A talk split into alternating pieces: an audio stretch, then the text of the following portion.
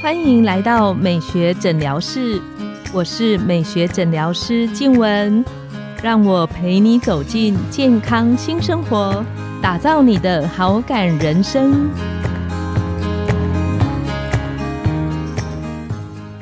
欢迎光临美学诊疗室，我是你的美学诊疗师静文，让我陪你练习好感人生。走进健康新生活。今天我们很开心邀请到的来宾是皮肤科陈威宇医师。那我们知道陈医师他在他平常的门诊日常里面看很多的青春痘还有皮肤肿瘤的治疗。我们请陈医师跟线上的听众打个招呼。Hello，大家好，我是皮肤科陈威宇医师。那在这边要先工商一下。就是说，你会觉得你脸上毛孔有粗大的问题吗？还是说你觉得，哎，怎么成年了还是一直长痘痘？或者是说脸为什么会一直泛红干痒呢？建议今天一定要把这一集听完哦。我们知道陈医师，你门诊有很多，比方说看青春痘啊，然后还有一些患者，不管是夏天是冬天，其实很多人都会觉得，哇，我的毛孔怎么这么粗大明显？有些人甚至会特别。看了一些 YouTube 影音之后，突然发现原来我们脸上听说住着很多虫。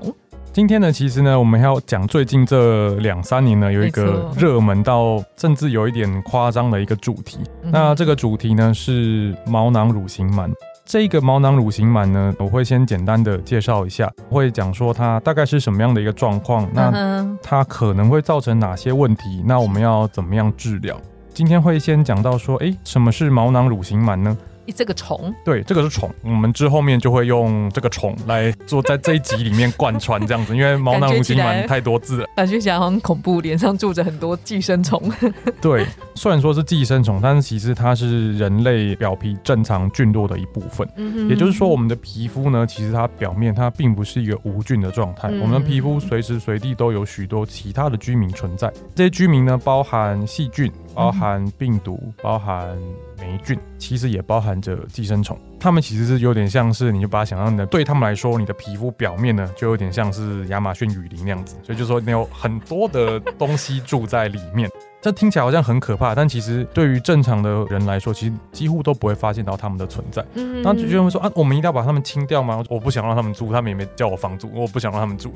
但是目前呢，就是说科学上会发现说，哎，它的量在变多的时候，它可能会造成一些问题。嗯，但是并没有人去解释说，我们今天假设无差别，就假如说我们就是在亚马逊雨林里面丢一颗原子弹，无差别的把这些东西全部都处理掉，我们的皮肤会变怎么样？其实目前没有人可以回答这样子的一个问题。嗯，所以就是说，可能在急着杀虫之前呢，先把这一集先完整的听完，再决定说要不要来杀虫。那我们会先讲一下什么是毛囊的乳型螨。其实呢，在人类皮肤里面的乳型螨虫呢有两种，一种是比较容易造成疾病的毛囊乳型虫，就比较长的；那另外一种是比较短的。细节我们就不太讲太多。不过总的来说呢，因为我们这是一个空中的节目，所以我们要描述它大概长什么样子。所以你可以把它想成一个有一个长着八只短腿的一个棒球棒。其实看久了就会觉得有点可爱，我自己是这么觉得。特别是就说如果有兴趣的听众呢，可以去网络上或者是呃我的粉砖上面呢找一下这个毛囊乳型螨的影片，然后就会看到我们。我们在显微镜底下看到它的一些影片。其实我从我们女生的角度不会觉得很可爱耶。你想到脸上住着一个棒球棒，有八只脚，然后很多，然后塞在你的那个毛孔里面，毛孔还有你的皮脂腺里面，感觉起来实在是毛毛的。必须要强调，就是说一样是螨虫那。它跟会引起过敏的尘螨，跟之前提到的前两集的疥螨是完全不一样的生物。绝大多数的成年人呢，他们的脸上呢都有这一类的螨虫的存在。那它是正常菌落的一部分，它跟这个个人清洁的关系其实完全没有关系的，并不是说哦你没有洗床单被套，或者说你呃可能洗脸没有洗干净，所以才会有虫，这完全没有关系，它就是正常皮肤的一部分。嗯嗯，对。就是说，这个虫它平常就是跟我们和平共处，什么情况下它会变多？那甚至会造成皮肤的问题呢？嗯，呃，目前总结大概是有四种成因可能会比较常见。第一个是呃，长期使用类固醇或者是免疫的抑制剂，不管是使用口服的或者是用外用的哦这一类的免疫抑制剂。都可能会造成这一类的虫量呢，在皮肤上会有增多的情形，因为它其实这个虫量，它其实跟人的免疫呢是原来是达成一个平衡的。那如果说我们使用这一类的免疫制剂或是外用类固醇去压抑我们的免疫力，它的虫量就有可能会变多。第二个呢是说本身皮肤就比较容易出油的患者，那因为这一类的虫呢，它的食物来源是我们的分泌的皮脂腺跟角质，所以说，哎，你的出油量比较多，对他来说就是，哎，这个土地比较肥沃，它就会 长得比较对营养比较好，它长得会比较多。那这两年比较常见到另外一个问题是戴口罩。戴口罩它会让局部的温度上升。那过去有统计说，大概每上升一度，我们的油脂分泌量就会多十帕。哦，所以你戴着口罩就等于是这个你的油脂量分泌就会变多，那这个虫就会长得更多。那第三个是不恰当的保养方式。那像是过度的去角质，就比如说破坏了皮肤表面的屏障，那或者是说用了非常非常多种的保养品或者化妆品。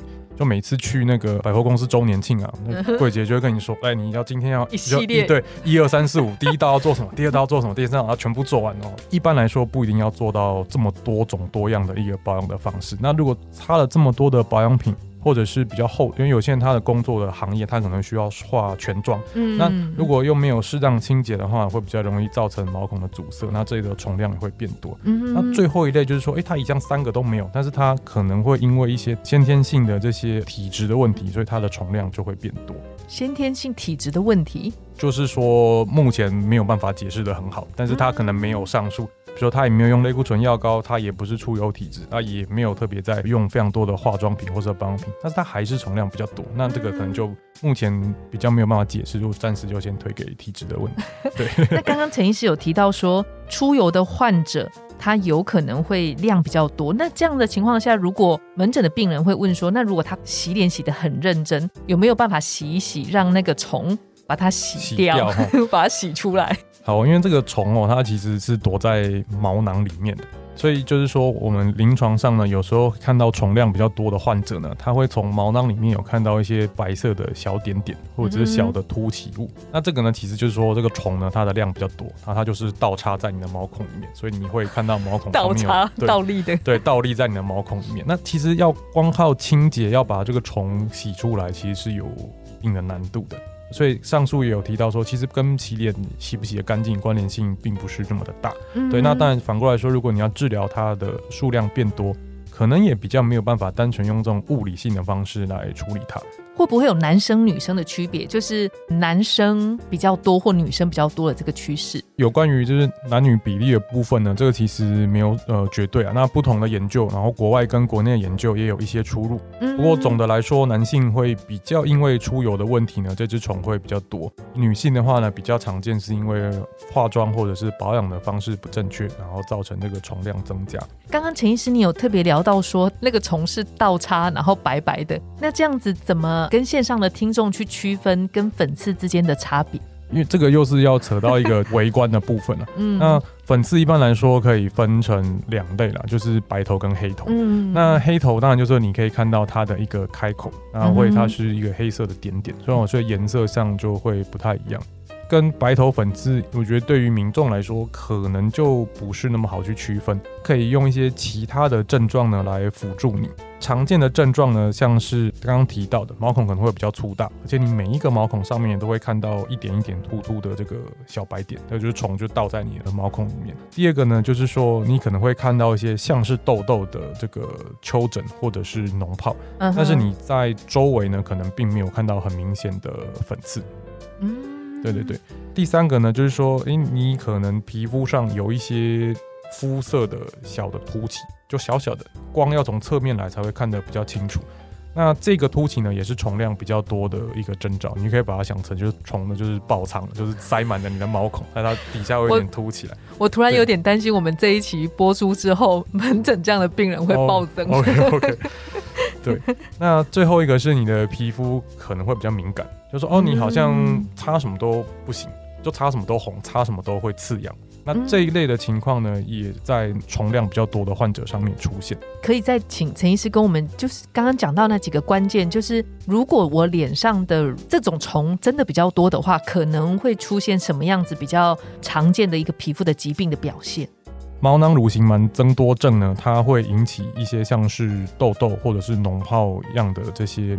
疹子在脸上，那这个其实是某一类的酒糟。呃的患者，那又称作脓疱性的酒糟。嗯哼，那现在酒糟统称就是叫做玫瑰斑。是，对。那这一是一类就是慢性的皮肤发炎的疾病，那它会合并一些呃血管跟神经的敏感性。那只是说必须要提到这两者之间呢，其实并不是等号，不是说你虫多你就一定是。会有酒糟或是玫瑰斑的表现，那也不代表说所有有酒糟跟玫瑰斑的患者，他都是虫比较多的，因为酒糟跟玫瑰斑它还有一些其他的分型，它是跟虫是没有什么关系的，对。所以在治疗上面呢，我们就会建议说，哎，可能真的要找到说你虫量比较多的证据，或者是你在显微镜底下真的看到虫量有上升。才可以，就是说，哎，它的虫真的有比较多，而且有造成皮肤的症状。那这个时候呢，我们才会建议要治疗。除了刚刚陈医师提到的那个酒糟，还有没有其他的皮肤疾病是跟这一个螨虫相关性比较高一点的？另外呢，就是说我们临床上常会遇到一些患者，他会一直觉得说，哎，他的痘痘好像都一直都不会好。嗯，他可能尝试了呃许多治疗的方式，但是还是会一直反复长这些小颗小颗的，像是痘痘一样的疹子。嗯，那这个时候其实我们要想说，他可能不一定真的是痘痘，特别是如果说他的年纪就不像，因为其实这一类酒糟的患者，他年纪的或者说这一类毛囊乳型螨增多症的患者，他的年龄跨度非常的广。嗯，就说我有呃几个患者是六十几岁的阿伯。你可能就不会觉得说他是青春痘，但是他可能在外面的门诊就会跟他讲说啊，你是痘痘的问题。嗯，对对对。这样子的患者里面，陈医师有没有要提醒，就是可以有没有什么方法可以去预防，或者是我们居家保养上可以去注意的？预防它出现大概不太容易啊，就是说它已经住在里面，你不太容易把它赶走。对对对，应该就是说，那我们要怎么样来做这个正常的保养，让它的比如说数量不要增加，不要激增。对对，不要增加太多，那就会回到我们刚刚上述讲的一些可能的风险因子。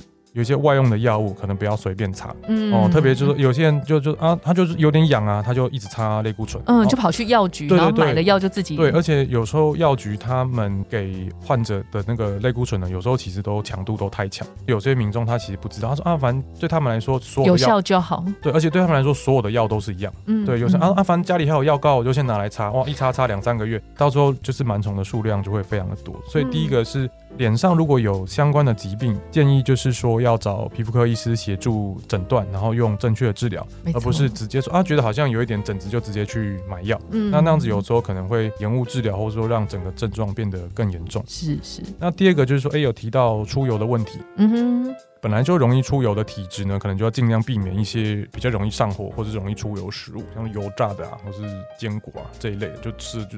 还是很想吃怎么办？那就搭配 搭配那个之前的那个海飞秀疗程。